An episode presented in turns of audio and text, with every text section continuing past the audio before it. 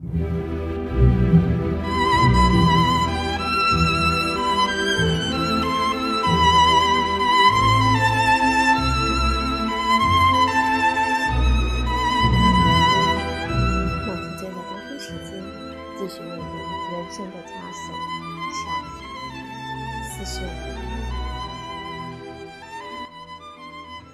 久，菲利普意识到，赋予他的朋友们活力的是克劳斯的精神。劳森正是从他那儿学会了似是而非的反问，甚至连竭力追求个性的克劳顿，在谈话中也有意无意地使用了从克劳斯这位长者那儿捡来的词句。他们在餐桌上议论的就是克朗瑟的思想，并以他的权威见解构成他们判断事物的是非标准。除了对他的尊敬外，他们也不自觉地嘲笑他的怪癖，痛惜他的种种恶习。当然了，可怜的老克朗瑟再也干不了什么大事儿，他们说，他已无可救药了。他们感到自豪，因为只有他们才欣赏他的天才。虽然怀着青年人对中年人的愚蠢行为固有的轻蔑，他们自己独处时常常对他摆出一副吃惊不救的样子。然而，假如他选择只有一个特别杰出的人物在场的时候，他们总是把他的天才看作一件值得夸耀的事。格朗晓不上格雷维尔饭馆来了。近四年来，他一直同一个女人同居，境遇非常凄惨。只有劳森见过那个女人一次。他们住在达古斯丁街一幢破烂不堪的公寓二楼一个狭小的房间里。劳森津津有味地描述那地方遍地污物、乱七八糟、凌乱不堪的景象。那股臭味简直要把你熏死了，劳森。吃饭时别谈这些，有人劝道。可是劳森正在兴头上，哪里控制得住？又是把那股呛鼻子的熏天臭气绘声绘色地描绘了一番。他怀着现实主义的强烈的喜悦，描述那个给他开门的女人的模样。她皮肤黝黑，身材矮胖，年纪很轻。一头乌发好像随时要散开似的。他身着不整齐的罩衫，没穿紧身胸衣，那红扑扑的脸颊，那张肉感的大嘴和那双炯炯发亮的、充满色情的眼睛，会使你想起罗浮宫里弗朗茨·哈尔斯那幅波西米亚女人。她那副洋洋得意的庸俗劲儿，既可笑又可怕。一个蓬头垢面的婴孩正趴在地上玩。据说这个荡妇同拉丁区最卑鄙的无赖勾勾搭搭，欺骗克朗肖。这对于那些前来咖啡馆的餐桌上汲取克朗肖的智慧的天真无知的青年人，简直是个谜。才智过人、热爱美的克朗肖，竟会与这样的女人结合在一起。可是他又似乎很欣赏她的满口粗话。还常常引用散发着贫民窟臭气的粗话，诙谐地称她为“我的管家婆”。克朗肖很穷，他靠为一两家英国报纸撰写评论画展的文章勉强度日，同时还搞点翻译。他曾任巴黎英国报纸的编辑，但因酗酒而被解雇。然而，他仍然替该报打杂。报道网络偶尔旅馆举行的大拍卖了，或者介绍杂耍剧场上演的时事讽刺剧。巴黎的生活已经渗入了他的骨髓，尽管这里的生活肮脏、劳苦和艰辛，然而他宁肯舍弃世界上的一切，也不放弃这儿的生活。他一年到头待在巴黎，甚至夏天他的熟人几乎都走了，他还待在那儿。只有在离圣米歇尔大街一英里以内的地方，他心里才会感到自在。奇怪的是，他一直没学好法语，并且老是穿着在美丽的园丁商店里买的那身寒酸的衣服，仍保持一副根深蒂固的英国人的派头。克朗肖生不逢时，要是在一个半世纪以前，他的生活一定会混得很好的，因为那时候。能说会道是结交名流的通行证，而且喝得酩酊大醉也畅通无阻。我本该生活在十九世纪，他自言自语地说。我需要的是一个艺术保护人，我应该靠捐助来出版我的诗集，并将它奉献给一位贵族。我渴望能替某个伯爵夫人的狮子狗写几行韵文对子。我渴望能同达官贵人的侍女谈情说爱，同主教大人谈古论今。他援引了浪漫诗人罗拉的诗句：“在这古老的世上，我生得太迟了。”他喜欢陌生的面孔，对菲利普有好感。菲利普同人交谈似乎掌握了一种难得的技巧，言语不多，刚够引出话题，又不至于影响对方的滔滔不绝的谈话。菲利普被克朗肖迷住了，他没有认识到克朗肖说的简直没有什么新的东西。克朗肖的谈吐个性鲜明，他的声音悦耳洪亮。他的表达方式对年轻人有无穷的吸引力，他所说的似乎很发人深省。劳森和菲利普从饭馆回来，常常在陪对方回各自寄宿的旅馆的路上，讨论克朗晓偶尔提出的某个观点。出于青年人凡事热衷于追求结果的菲利普来说，因克朗晓的诗歌有负众望而感到困窘不安。克朗晓的诗从未出过集子。大多数发表在期刊上。经过一番劝说，克朗肖总算拿出从《黄皮书》《星期六评论》和其他杂志撕下的一扎纸片，每页都登有他的一首诗。菲利普惊奇地发现，大多数的诗作都使他回想起亨利或者斯文本恩的作品。克朗肖把他们的诗变成自己的，倒也需要运用他卓越的表达才能。他向劳森说出了自己对克朗肖的失望，而劳森又无意中把这些话传出去。因此，菲利普下一次上丁香园时，这位诗人圆滑地笑着对他说：“我听说你认为我的诗不怎么样。”菲利普局促不安。“没这回事。”他回答，“我非常喜欢读你的诗。”别来安慰我了，克朗肖说，挥动了一下那只肥胖的手。“我对自己的诗作并不太重视。”生活是为了让人体验，而不是为了让人写。我的目的是探索生活提供的各式各样的经验，汲取生活每时每刻激发出来的情感。我把写诗看作是一种优雅的成就，它不是吸收生活的乐趣，而是增添生活的乐趣。至于子孙后代如何评价，让他们见鬼去吧。菲利普微笑着，因为人们可以一目了然地看出。眼前的这位艺术家一生中从未创作出什么像样的作品。克朗肖若有所思地盯着他，为自己斟满了一杯酒，打发侍者去买盒香烟。我这么说话你会觉得好笑，你也知道我贫穷。同一个人对我不忠实，跟理发匠和咖啡馆侍者胡来的下流邋遢的女人住在顶楼上。我为英国读者翻译拙劣的书籍，为那些连骂都不值得骂的科比的画作写评论。然而，请告诉我，人生的意义是什么？哎呀，这倒是个难题，还是你自己回答吧。不，除非你自己找到答案，否则便毫无价值的。你想活在世上究竟为了什么？菲利普不曾想过这个问题，他沉吟了一会儿，然后回答说。哦，我不知道，我想是尽自己的责任吧，最大限度地发挥自己的才能，同时避免伤害别人。总之，人以德待我，我以德待人。我看是这样。基督教的精神，不，才不是呢！菲利普愤愤地说：“这与基督教的精神毫无关系，这只是抽象的道德。”但根本就没有什么抽象的道德。要是那样的话，假如你喝醉了，走的时候忘了拿钱包，而我捡了，为什么你认为我该归还你呢？并没必要害怕警察呀。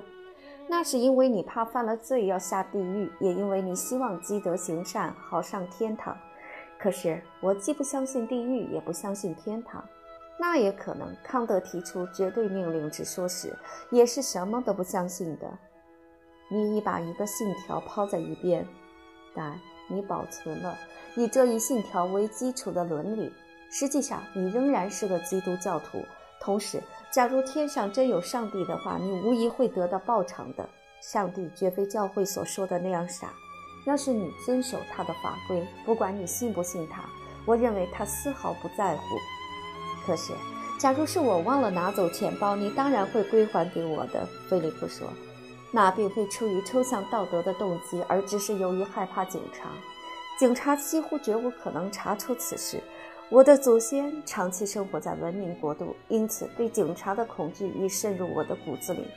我的管家婆将毫不犹豫地把钱包拿走。”你说他属于犯罪的阶层，其实不然，他只是缺少庸俗的偏见罢了。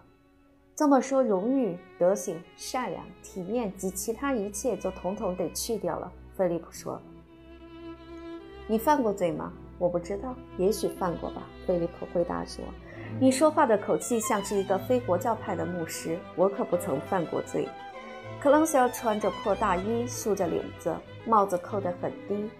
红红的脸，胖脸上一双小眼睛闪烁着，样子显得异常滑稽。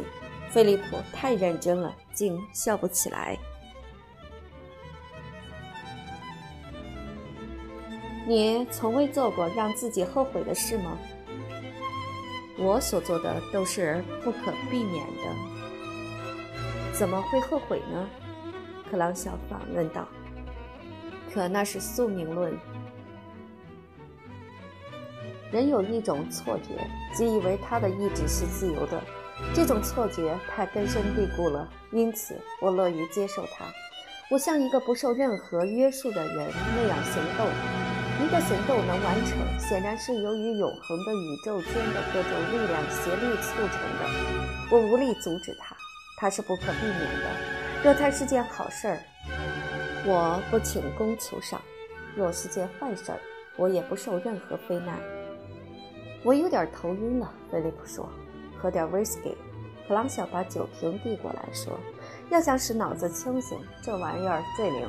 如果你老喝啤酒，你的脑子就会变迟钝。”菲利普摇摇头。克朗小继续说：“你是个很不错的小伙子，可惜你不喝酒，节制饮酒妨碍谈话。可是当我讲到好与坏……”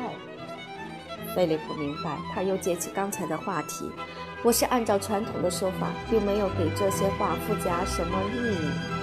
我拒绝对人类的行为划分等级，把荣誉归一些人，而把污名归另一些人。善与恶对我毫无意义，我不赞扬，也不责备，我只是接受。我是衡量一切的标准，我是世界的中心。但是世界上总还有其他一两个人吧？菲利普反驳道：“我只代表自己讲话。只有当人们限制我的活动时，我才知道他们的存在。世界也是围绕每个人转的，每个人也都独自成了宇宙的中心。我对他们的权利只限于我的力量所及的范围。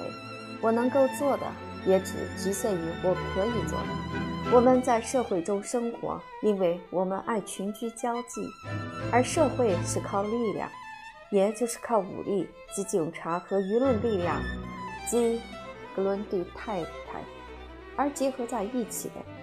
你的面前既有社会的一方，又有个人的一方，每一方都是力求自我保存的有机体。这是力量与力量的对抗。我势单力薄，必定要接受社会现实，但是也并非不情愿地接受。因为我向社会纳税，社会保护我这个弱者免遭另一个比我强的强者的欺凌，以此作为回报，我服从社会的法律，因为我必须服从。我不承认法律的公正，我不知道公正，我只知道权利。当我为取得警察的保护而纳了税，同时，假如我生活在一个法律上规定实行征兵制的国家，又在保卫我的房屋、土地不受侵犯的军队里服役，那么我便偿清社会的债务了。至于其他情况，我以足智多谋来与社会的力量周旋。社会为了自身的生存而制定法律。假如我犯了法，社会就将我投进监狱或将我处死。他有力量这样做，他也有这种权利。假如我犯法，我将接受国家的报复，但是我不会把这看作是对我惩罚，也不认为自己犯了罪。社会用名誉、金钱和同胞的夸奖来引诱我替他效劳。然而，我不在乎他们的夸奖，我视名誉如草芥。我虽无万贯家资，但照样活得很好。但是，假如每个人都像你这样想，一切都崩溃了。我与别人无关，我只关心我自己。其实，人类绝大多数都是为了报仇才去干事儿的。他们干的是直接或间接的给我带来方便。我正是利用了这一事实。在我看来，这样看问题太自私了。但是，你认为人们干事有不出于自私动机的吗？是的，这是不可能的。当你年纪大点儿的时候，你就会发现，要使世界成为一个尚可忍受的生活场所，首先需要认识到人类的自私是不可避免的。你要求别人不自私，要求别人应该为你牺牲他们的愿望，这种要求是荒谬的。他们为什么应该牺牲呢？当你承认这样的事实，人生在世都是为了自己，你也就不会对同胞有所奢求了。他们不会使你失望，你也会更加宽容地看待他们。人在一生中只追求一件事：享乐。不对，不对，不对！菲利普喊道。克朗小咯咯地笑了。我用了一个在你的基督教精神中被认为是贬义的词。你就像一匹受惊的小马那样跳了起来。你有价值的等级观念，享乐在阶梯的最底层，而你有点兴奋地谈到了自足、责任、慈善和真诚。你把享乐只看作是种官能享受，创造你们的道德的可怜的奴隶们，鄙视他们几乎无力享受的欲望的满足。假如我说的是幸福而不是享乐，你也不至如此吃惊。幸福这个词儿听起来不那么令人震惊，而你的心也从伊壁鸠鲁的猪圈进入了他的花园。但我还是要说享乐，因为我看出人们图的正是这个。我不认为他们图的是幸福，正是快乐潜伏在你的每个德行之中。人之所以有所行动，是由于行动对他有好处。当这些行动对别人也有益处时，他们就被认为是美德了。假如他发现施舍是种享乐，那么他是大慈大悲的；假如他发现帮助别人是种享乐，那么他是乐善好施的；假如他发现为社会工作是种享乐，那么他就是热心公益的。但是你给一个乞丐两便士，那是为了你个人的享乐。正如我喝另一瓶威士忌加苏打水是为了我个人的享乐一样，我比你诚实，既不为自己的享乐自吹自擂，也不要求你的赞扬。可是，你难道从来不知道有人会做他们不想做的事儿，而不是去做他们想做的事吗？不，你的问题提得太蠢了。你的意思是，人们宁愿接受饥渴的痛苦，而不愿接受饥渴的享乐。反对你的这个问题。便犹如你提出的方式一样蠢了。显然，人们宁愿接受饥渴的痛苦，而不愿接受饥渴的享乐，只是因为他们期望将来得到更大的享乐。享乐常常是虚幻的，但人们算计上的错误不能归咎于规律的错误。你感到迷惑不解，是因为你不能抛弃享乐，只是感官上享受的想法的缘故。可是，孩子。一个为国捐躯的人牺牲了，是因为他喜欢这个国家，正如一个人吃腌白菜是因为他喜欢一样。这是宇宙的一条法则。假如人们宁可受苦而不愿享乐是可能的话，那么人类早就灭绝了。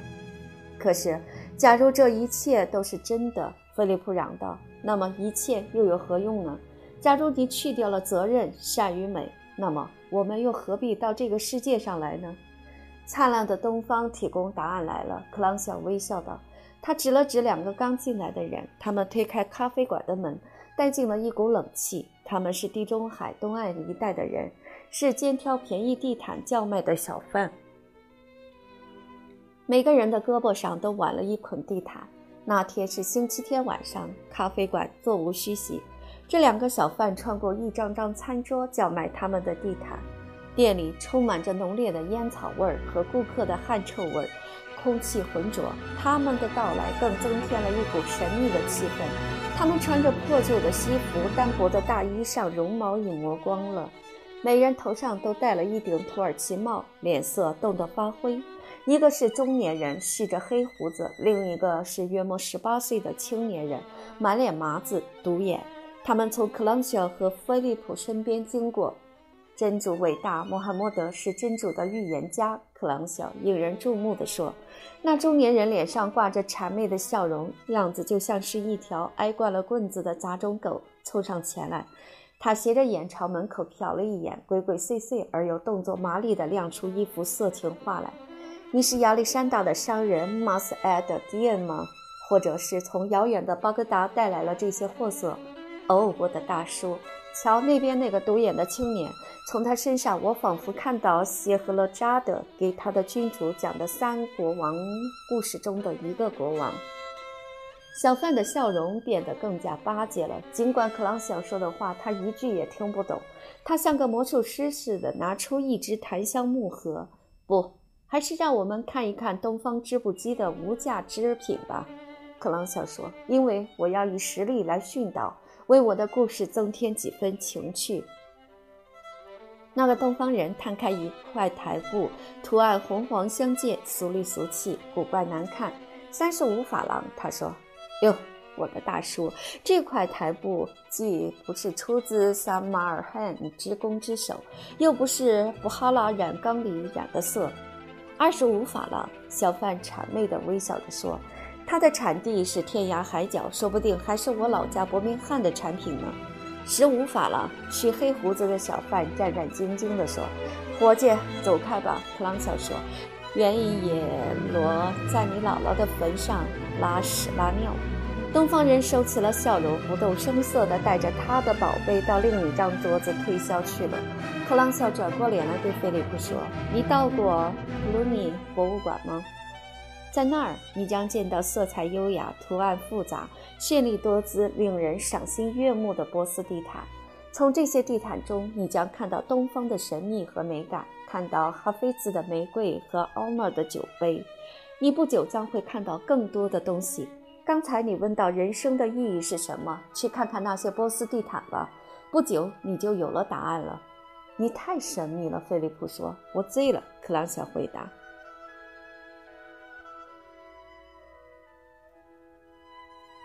四十六，菲利普发现住在巴黎的开销并不像当初所闻的那么省。到二月份，他带来的钱已花得差不多了。他秉性高傲，不愿意向他的监护人求助，也不希望路易莎伯母知道他手头拮据，因为他相信他一定会尽力掏自己的腰包给他寄点儿。而他知道他力不从心，他的钱很有限。三个月月以后。他将达到法定的成年年龄，那一小笔财产就可由他支配了。他靠变卖父亲留下来的那么几件首饰度过眼下这段青黄不接的日子。大约就在这时候，劳森建议他们把直通拉斯帕尔大街的一条街上的一个空画室租下来，租金很便宜，还附有一个房间，可用来做卧室。因为菲利普天天上午去学校上课，劳森这段时间便可以毫无干扰地独自使用。劳森换了一所学校，又一所学校，最后得出结论：只有独个儿干才能干得最出色。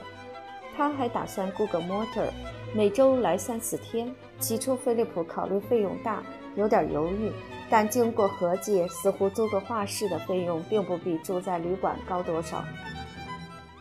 他们都急着要有一间自己的画室，而采取实用主义的算法。虽然房租和门房的清洁费加起来费用会大点儿，但可从早餐中节省。他们可以自己做早饭。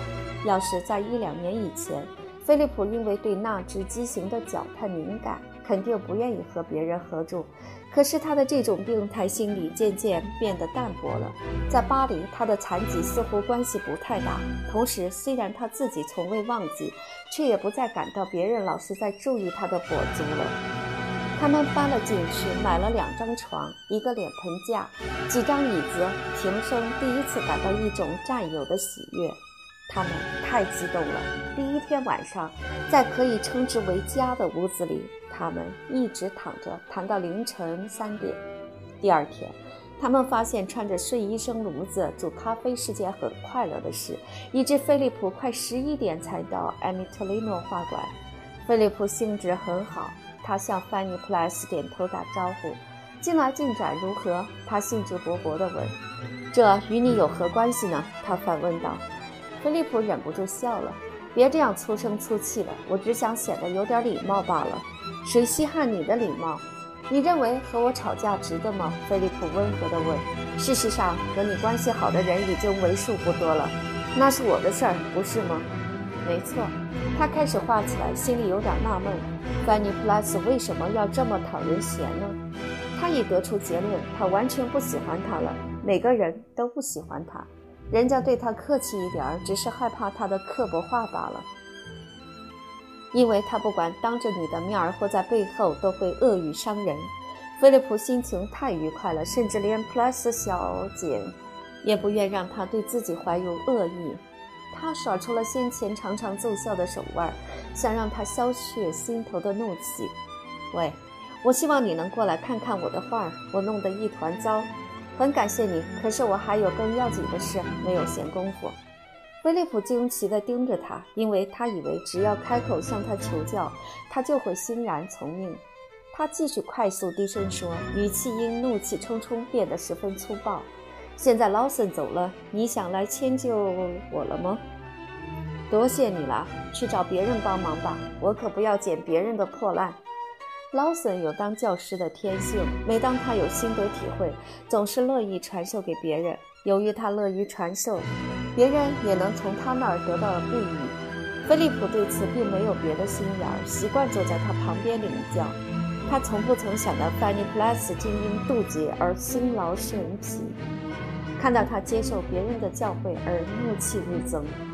当初这儿的人你一个也不认识的时候，你就高兴来找我。他悲哀地说：“但是你交上新朋友，便像甩旧手套似的把我给甩了。”他满意的重复这一沉浮的比喻，像甩掉一只旧手套。好吧，我不在意，但是下一回我再不当傻瓜了。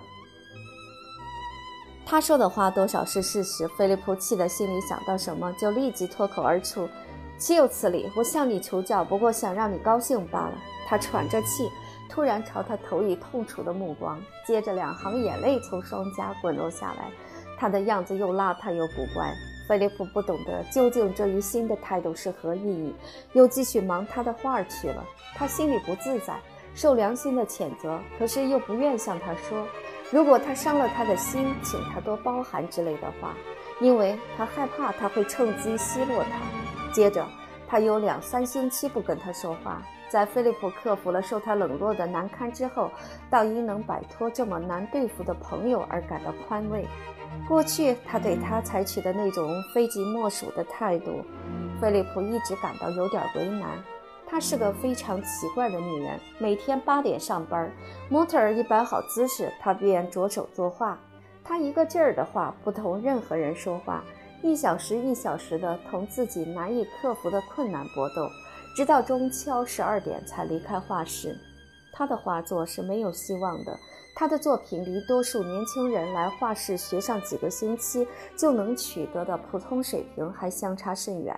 他天天穿那一身丑陋的棕色衣服，褶边上还留着上一个雨天沾上的泥巴。菲利普第一次同他见面就注意到的破洞，迄今尚未缝补。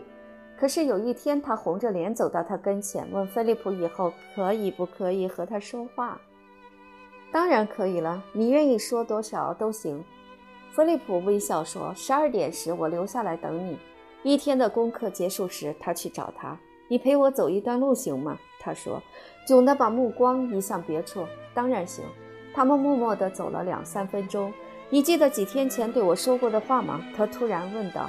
啊，我说呀，咱们别吵架了。菲利普说：“确实不值得。”他急促而痛苦地吸了一口气。我不想同你吵架，你是我在巴黎唯一的朋友。我本以为你有点喜欢我，觉得你我之间还有某种共同之处。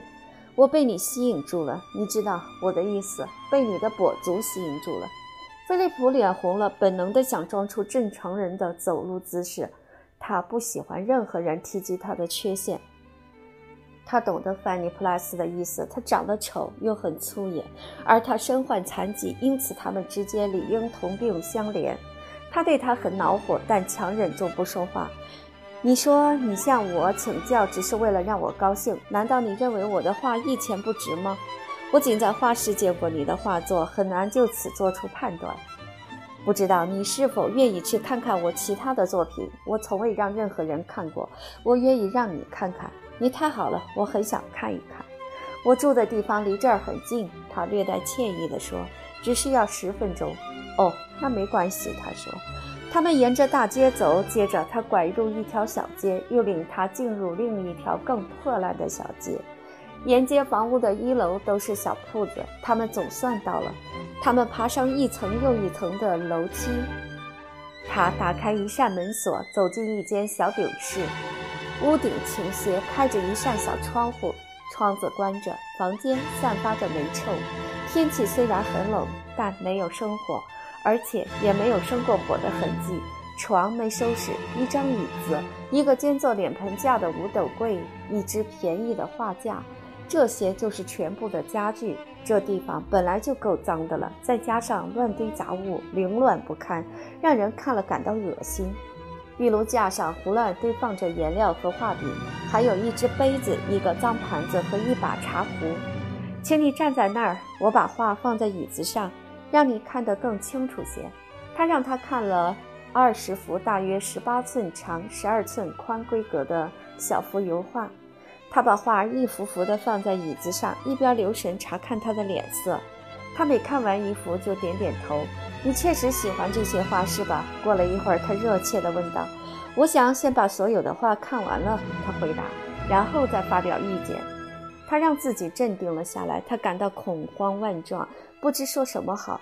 这些画不仅画得很糟，色彩上的不好，像是没有美术眼光的外行人胡乱涂上去的。而且似乎不求明暗的配合，透视也很古怪，看起来像是出自五岁小孩的手笔。可是即使小孩也有其天真，至少也会努力画出他所看到的。而眼前这些画是脑子塞满了庸俗画面的俗不可耐的庸人之作。菲利普记得他天花乱坠地大谈起莫奈和印象派画家，而这些画却承袭了皇家艺术院最拙劣的传统。那。他最后说：“就这么些。”虽然菲利普并不比别人诚实，可是让他故意撒下弥天大谎却着实很难。他说下面这些话的时候，脸涨得通红。我认为他们都画得太好了。他那不健康的脸颊泛起一层淡淡的红晕，微微一笑说：“你如果不是这样想的，就不必这样说。我要你说实话。可我确实是这样想的。难道不提出什么批评意见？”总有一些你不喜欢的话吗？菲利普无可奈何地看了看，他看到一幅风景画，一幅代表业余爱好者的别致的风景小品，画着一座古桥、一幢蔓草覆盖的小农舍和绿树成荫的河岸。当然，我并不假装自己对绘画懂行，他说，但我对这幅画的明暗配合不大有把握。他的脸上泛起淡淡的红晕，迅速地将那幅画反扣过来。我不知道你为什么偏偏挑这幅画来讥笑我。这是我的画作中最好的一幅。我相信我的明暗配合没问题，这一点你还没资格指导别人。不论你对明暗配合懂还是不懂，我认为他们都画得太好了。菲利普重复了一句，他带着沾沾自喜的神情看着那些画。我认为他们完全拿得出手，没什么可丢脸的。菲利普看了看表，哎呀，时间不早了，我请你吃一顿午饭好吗？我这儿已备好了午饭了。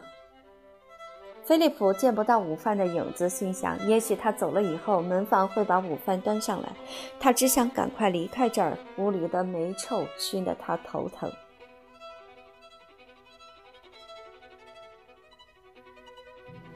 四十七。三月，画室沸腾起来了，人们忙着为一年一度的巴黎美术展览会送画稿。克劳顿与众不同，什么也没准备，却对劳森送来的两幅头像画嗤之以鼻。这两幅画显然是学生的作品，是模特的简单画像，不过还有些气魄。追求尽善尽美的克拉顿对不中意的作品无法容忍。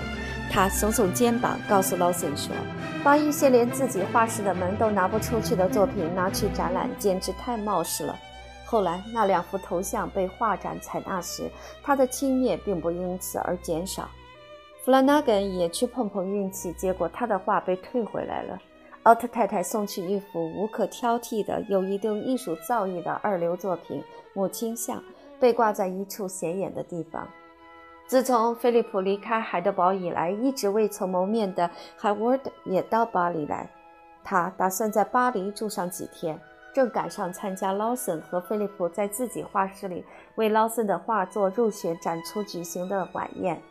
菲利普一直盼望再次见到海沃德，而他们终于见了面时，菲利普却感到有些失望。海沃德在外表上有点变化，一头柔发变稀了，随着容颜的迅速衰败，他变得干瘪苍白，一双蓝眼睛比往日更无神，相貌显得无精打采。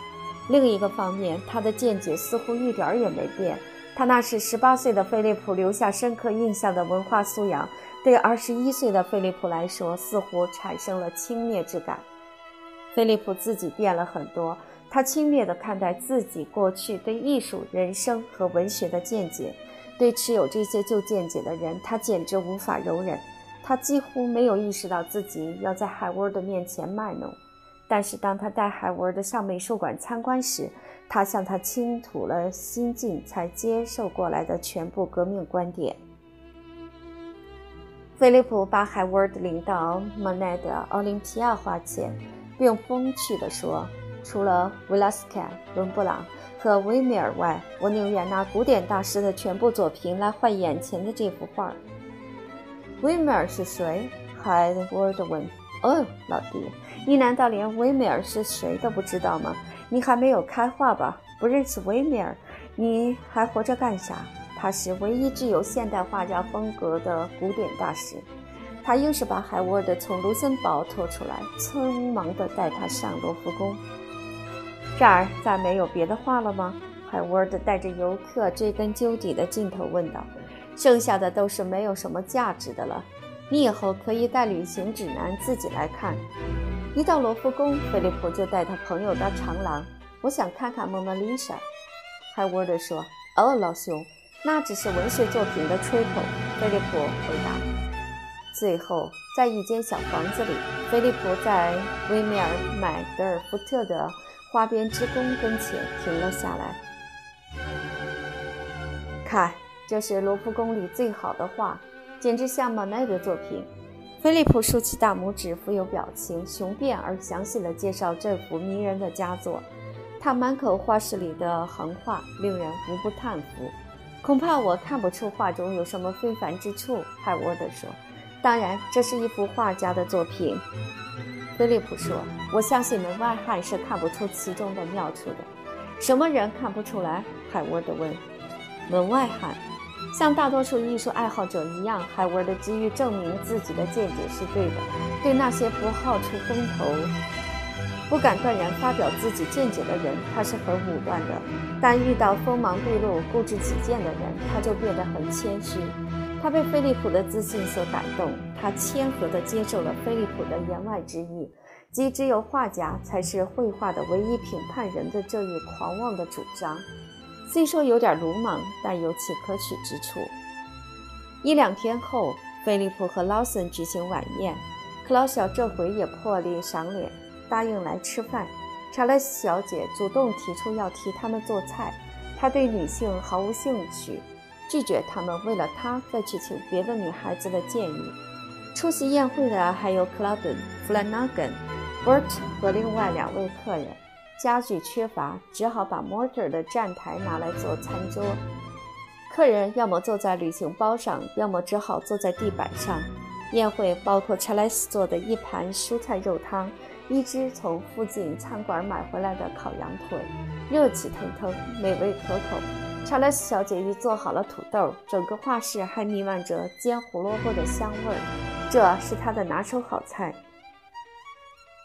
接着上来的是白兰地烧梨，这是克朗肖自告奋勇要做的。最后一道菜是一大块布里奶酪。这时正靠窗口放着，给充满各种气味的画室增添了一股扑鼻的清香。克朗肖端坐首席，就坐在大理石包上，活像个土耳其趴着，像围着他的年轻人慈祥的微笑。虽然小小的画室生了火，很热，但他出于习惯，还穿着大衣，竖起领子，戴着圆顶硬礼帽。他满意的看着摆在面前的四大瓶香槟红酒，这四瓶酒排成一行，中间夹着一瓶 whisky。他说：“这使他回想起一位身材苗条的切尔加西亚美女。”被四名肥胖的太监守护着，海沃德为了使其他人不感到拘束，穿一套花呢服，结一条三一堂领带。他这副英国式打扮显得特别古怪。其他人都竭力对他彬彬有礼。喝蔬菜汤的时候，他们谈到天气和政局。那只羊腿端上来之前，他们稍停片刻。查莱斯小姐点上了一支烟。拉蓬泽尔，拉蓬泽尔，把你的头发放下来吧，他突然说道。他以优雅的姿势解开头上的丝带，让头发披散在肩上。他摇了摇头，把头发放下来。我总觉得更舒服些。他那双棕色的大眼睛，那张苦行僧似的瘦削的脸庞，苍白的皮肤和宽阔的前额，宛若从波恩琼斯的画走下来一般。他有一双纤长漂亮的手，指头被尼古丁熏得蜡黄。他身穿紫红色和绿色的拖地衣裙，身上洋溢着一股肯辛顿大街淑女们特有的浪漫风度。他风流放荡，但他是个极出色的人，善良和蔼。他的感情比较浅薄。这时听到有敲门声，大家都高兴地喊起来：“查莱斯小姐，站起来开门。”他接过那只羊腿，高高的举过头顶，仿佛放在大盘子里的施洗礼者约翰的头似的。他嘴里还叼着烟，迈着庄严神圣的步伐。万岁，斯洛蒂的女儿！克朗肖喊道。大家津津有味地吃着羊肉，看这位脸色苍白的小姐，胃口这么好，真令人开心。克劳顿和波特分别坐在他两旁。大家都知道，他们两个谁也没有发现他过于扭捏。对大多数男人，不出六星期他就感到厌倦了。可是他很懂得以后该如何对付这些拜倒在他的石榴裙下的年轻先生。他对他们不怀有恶意，虽然他曾一度爱过他们，现在不爱了。他同他们友好相处，但并不亲密。他时时以忧郁的眼光望着劳森。由于有白兰地，再加上他们把白兰地、烧梨和奶酪合起来一起吃，因此吃起来非常可口。我不知道这玩意儿确实是美味可口呢，还是令人作呕。他品尝了混合物后说：“咖啡和可尼克白兰地被赶紧端上来，以防出现呕吐等不良后果。”他们舒舒服服地坐着抽烟。罗斯查莱斯凡事都有意显出他的艺术家风度。他姿势优美地坐在克朗肖身边，把他那一颗优雅的脑袋靠在他的肩上，那双郁郁沉思的眼睛窥视着神秘莫测的无限之时，并不时若有所思地朝劳森投去长长的、深沉的一瞥，深深地叹息着。夏天到了，这些年轻人都坐不住了，蔚蓝的天空又使他们投入大海的怀抱。宜人的习习微风吹拂着林荫道上的法国梧桐叶，促使他们到乡间消夏。人人都打算离开巴黎。他们讨论该带什么尺寸的画布最合适。他们还备足了许多画板供学生之用。他们争论了布列塔尼的各避暑地的优点。弗兰纳根和波特上康坎宁。奥特太太和他母亲生性喜欢一览无余的风光，于是决定到庞德埃文。菲利普和劳森决定到枫丹白露的森林去，而查莱斯小姐知道穆雷有一家很好的旅馆。那里有许多东西值得画。枫丹白露靠近巴黎，但菲利普和劳森对火车费也并非毫不在乎。罗斯查莱斯也要去哪儿？劳森想在露天替他画一幅肖像画。当时，巴黎美术展览会充斥着这类人物画像，有的在花园里，有的在阳光下，眨巴着眼睛。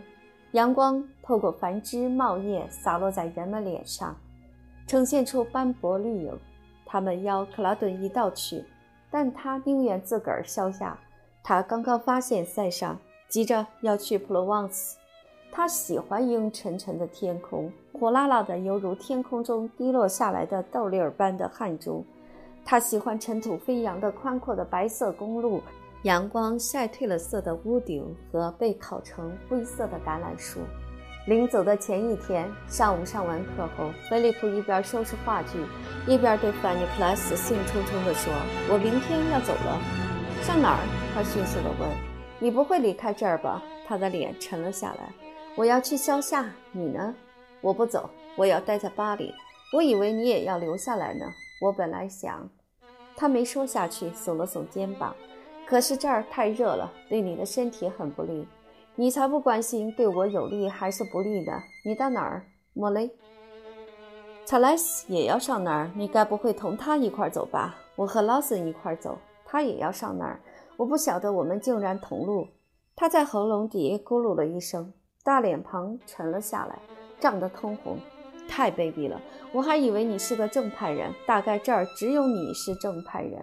他曾经与克劳顿、伯特、弗兰纳根好过，甚至也同那个弗内特老头勾勾搭搭。这就是他对他如此关照的原因。现在又是你们两个，你和劳森，真叫人恶心！哎，太荒唐了！她是个很正派的女人，人们只把她看作男孩似的。哦，少跟我啰嗦，少跟我啰嗦。可这跟你有什么关系？菲利普问道。我到哪儿消夏，跟你有何相干？我多么盼望这个夏天啊！他喘着气儿，仿佛在自言自语。我还以为你没有钱出去，这样这儿就再没有其他人了。我们可以一块儿作画，一块儿出去看花。接着，他又猛然想到卢斯查莱斯那个贱货，他骂道：“还不配跟我说话呢！”菲利普沮丧地看着他，他不是那号自认为女孩子会爱上他的人。他对自己的缺陷太敏感了，他对女人总觉得尴尬，不能得心应手。他不懂得，他这阵子的感情发作还能有什么弦外之音。范尼普拉斯穿那套肮脏的棕色衣服，披头散发，拖泥带水，衣衫不整，站在他的面前，愤怒的眼泪从他的面颊滚滚而下。他是讨人嫌的。菲利普朝门口望了一眼，本能的希望有人会进来，好结束这种尴尬的场面。我非常抱歉，他说：“你和他们全是一路货，能捞的你都捞走了。”可是你甚至连谢谢都不说一声，你所知道的一切都是我教的，别人谁也不肯关照你。弗内特关照过你吗？我敢肯定，你可以在这儿画一千年也不会有什么出息。你毫无才能，你毫无创造力。这不光是我一个人说的，他们也都是这么说的。你一辈子也成不了画家，那也不干你的事，不是吗？菲利普红着脸说：“哦。”你以为这是我发脾气说的吗？你去问问克拉顿，问问劳森，问问查莱斯，成不了，成不了。你不是画家的料子。菲利普耸耸肩膀走了出去，他在后面大喊：“成不了，成不了，成不了！”当时，莫雷是位于枫丹白露森林边沿，只有一条街的一座古香古色的城镇——京顿旅馆。是一个仍然保留有古代王朝遗风的旅馆，它面临蜿蜒的洛英河。查莱斯小姐的房间有个小阳台，俯瞰这条河，从那儿可以看到那座古桥及其设防的桥口通道，风景迷人。晚饭后，他们坐在那里喝咖啡、抽烟、谈论艺术。不远处，一条运河汇入洛英河。河面狭窄，两岸种植着白杨树。工作之余，他们常常沿运河两岸散步。他们整个白天都用来画画，像他们多数的同代人一样。他们老是害怕风景如画的景色，对这座小城的旖旎风光，他们偏偏不予理睬，而去寻找质朴无华的主题。这些主题没有他们鄙视的绮丽之物。希斯莱和莫奈画过两岸只有白杨的运河，对如此典型的法国风光，他们也跃跃欲试。可是他们害怕眼前景色的那种刻板美，于是有意地避开它。尽管劳森对女流的艺术作品很瞧不起，但心灵手巧的查莱斯小姐仍然给他留下了深刻的印象。他着手画一幅画，设法将树梢略去不画，以避免落入俗套。劳森别出心裁，在画的前景画了一块蓝色的梅尼尔巧克力糖的大广告，以强调他对巧克力糖盒的厌恶。菲利普现在开始学画油画了。当他首次使用这些讨人喜欢的艺术媒介时，心里感到一阵兴奋。早晨，他带着小画箱同劳森一道出去，坐在他旁边，在油画板上作画。他心满意足地画着，竟没有意识到他干的只不过是一样画葫芦罢了。他受他朋友的影响太深了，他只是用他朋友的眼睛来观察。劳森的画色调很低。他们都将鲜绿色的草地看成深色的天鹅绒，天空的鲜明色彩在他们的笔下成了一片深蓝。整个七月里，一个晴天接着一个晴天，天气闷热，暑气烧灼着菲利普的心。他终日昏昏欲睡，再也画不下去了。他思绪万千，上午常常在运河边的白杨树荫下消磨时光。看上几行书，然后魂不守舍地幻想半小时。有时他租一辆东倒西歪的自行车，沿着通往森林的那段尘土飞扬的小路骑去，然后在一处林中的空旷地躺下来，脑海里充满了浪漫的幻想。他依稀看到瓦杜陛下那些快活的、无忧无虑的淑女，在骑士们的陪伴下，在参天的大树间漫游。他们窃窃私语，互相倾诉着快乐的、迷人的情话，但不知何故，又似乎受到难以名状的恐惧的困扰。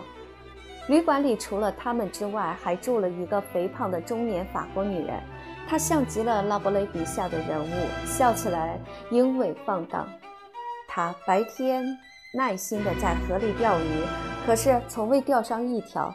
菲利普有时走过去跟她搭讪，菲利普发现。他过去干过那种行当，这一行当中，在他们这一代最臭名昭著的角色，莫过于瓜伦太太了。在获得了相当的资产以后，他现在过着舒适悠闲的资产阶级生活。他给菲利普讲了一些淫秽的故事。你必须到塞维利亚去，他说。他能讲几句蹩脚的英语。那儿有世界上最漂亮的女人。他色眯眯地凝视着他，又朝他点了点头。